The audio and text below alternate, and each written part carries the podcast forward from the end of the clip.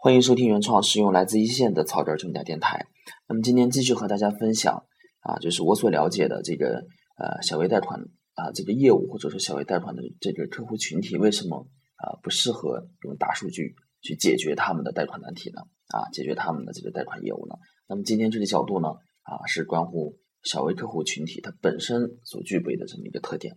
那么 IPC 啊，包括包商银行做这个小微贷款的呢，讲到了一个。啊，当中的一个核心的技术特征啊，其中有一条就是说要和客户建立一个啊伙伴式的关系。那么它是怎么做解读的呢？就是说通过你建和客户建立这种伙伴式的关系啊，来达到来作为这个维护客户的一种手段啊，而且是最有效的一个手段。那么啊，当时读到这个技术特征的一个解读呢，当时不是特别的理解啊，当时粗浅的以为呢，就是说要和客户去交朋友，要和客户去交朋友。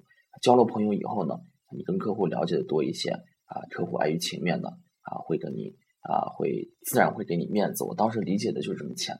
那么在做了几年以后呢，才发现啊这个呃这句话的一个深意。所以我到现在我都是感叹，我说这个总结这个核心技术特征啊，到底是啊从德国传过来的呢，还是包商银行自己去弄的这个啊？我确实是极其的佩服，就是说啊能把总结的这么精辟，对小微贷款的客户，对小微贷款的业务。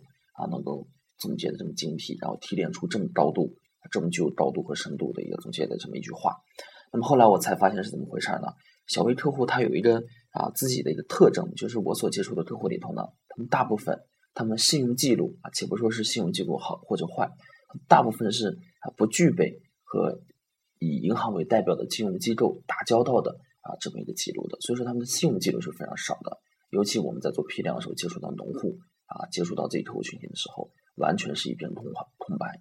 那么，这个是有很多这个原因的。小微客户群体一直就是不受待见的这部分群体，尤其啊没有抵押，对吧？啊，生意的这个经营周期比较短，一直就是说金融机构不呃没有关注的这么一个一块业务。小微客户呢，就是他不关注的一个群体。那么从零八年左右的时候呢？啊，各家银行呢才开始关注这部分群体。那么啊，包以包商银行为代表的呢，是做了一个啊开拓者的一个角色，更多呢是在培育市场，培育了啊小微客户的信用意识。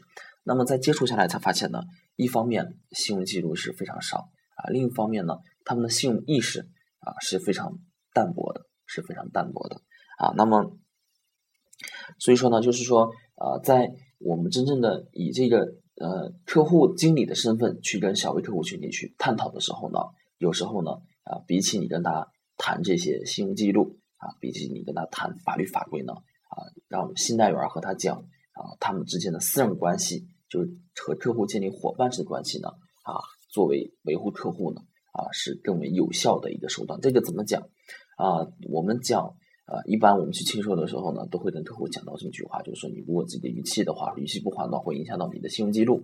那么之后你在和其他银行打交道的时候呢，啊，恐怕你就不是那么好做了，哎，恐怕你就不是那么好做了。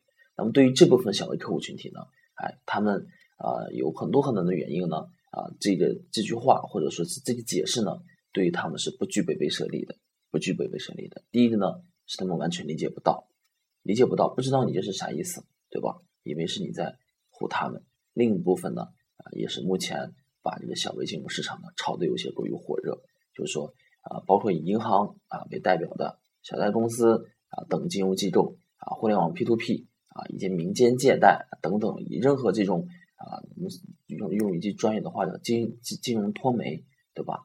金融脱媒的这种的啊这种程度在这加剧的话，让他们有了更多的一个选择的余地。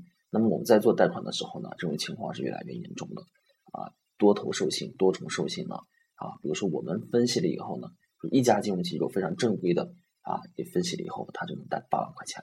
那么另一家金融机构呢，我不管你能不能还上，我也给你贷，啊，你需要多少，我贷多少。客户来说呢，啊，光吃啊，那么给他贷款的金融机构呢，不怕把撑死，啊，反正客户想吃啊，你就给他吃，啊，一般就是这种的。所以在这样的一个背景条件下呢。啊，就发现呢，客户啊，一方面信用意识淡薄前提下呢，还有这么多选择，让他们更加忽略了这个信用价值的一个重要性，信用记录的一个重要性。那么在对客户来说呢，如果说我们把银行能够把握客户的这么几个手段呢，做一下分类的话，啊，比如说我们从法律的角度，对吧？你这属于啊属于恶意逃废债务，甚至你这都属于诈骗，对吧？啊等等等等，从法律的角度。那么第二个呢啊从这个呃就是说从这个品牌的角度，从从这道德的角度啊还没讲到品牌，从道德的角度就是说你这个欠钱不还，对吧？啊欠钱不还天经地义，对吧？欠债还钱天经地义，你和他讲啊他也有可能无动于衷。那么第三个呢就是说施加一个啊品牌上的一个威力。对吧？招商银行，对吧？啊，你这个还要和银行打交道，对吧？我们是个这么一个非常正规的金融机构，以后咱们还要继续打交道。那么第四点呢？啊，基于这个人情方面的考虑呢，我认为比起前三点呢，我认为都是有效的。因为对于客户来说呢，无论你跟他谈法律也好，谈道德也好，或者干脆就谈这个品牌来说呢，啊，信贷员就是法律的化身，就是道德的化身，就是具体品牌的一个化身。比起这些无形的啊压力呢？活生生的面前站着信贷员给他的施加的压力呢，他会啊是更大的。所以呢，在维护到无论是从啊就是实地调查的这个那这个准确度上、一个深度上，还是贷后维护上，给客户这个威慑力啊，不是说机器能取代的，不是一个活生生的啊，不是说一部冷冰冰的啊，通过手机去维护啊。包括我昨天我下了这个 WeCash，我闪银核核定我的额度是两千三百块钱。我就总总感觉我这笔钱借了以后呢，啊，对于我的威慑呢，仅仅是啊法律上的一个威慑，或者说信用记录上的一个威慑，对吧？即使我还不上了，最多我的就是征信记录坏了，在其他方面的考量呢、考虑呢，我是基本没有的。但是 IPC 公司的啊，然后客户经理伙伴是关系的这种啊要求底下呢，信贷员呢啊是化身过来就给你非常具体的、非常直接的面对面的一个压力。那么在这个压力之下呢？贷款呢，就变得更加严肃、更加威严一些、更加具体一些，对吧？比起冷冰冰的机器呢，我想一下，你说啊，哪种的啊，哪种情况下呢？啊，你说这个效果会更好一些？当然是后者，对吧？我们通过实地的这种方式。那么谈到这里呢，啊，现在各家银行都在搞这个评分卡项目，对吧？都在搞大数据。那么我做了这么这么多年贷款以后呢，我一直认为呢，实地调查是永远是不会啊被去。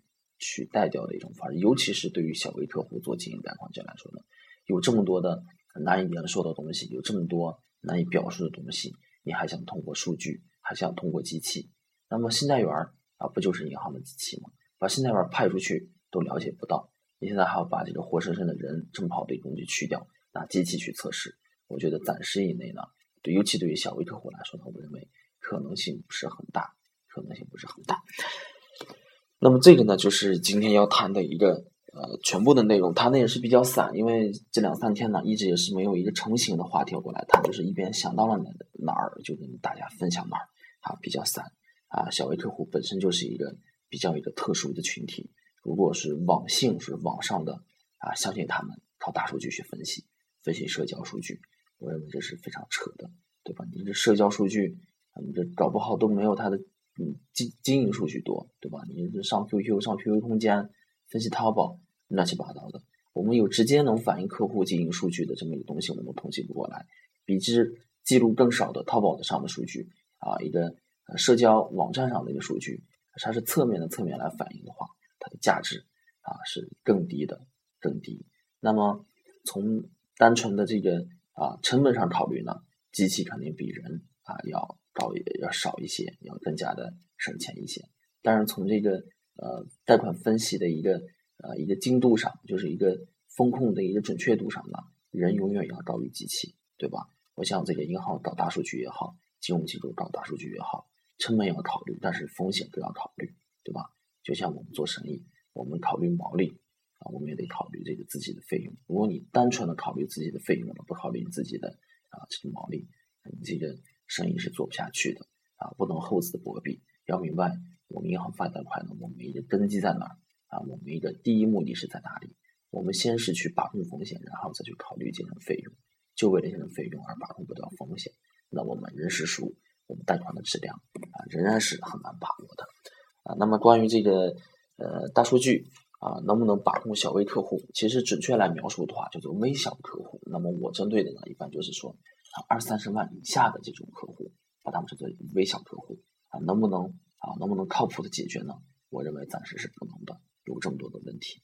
那么今天就讲到这么多，谢谢大家。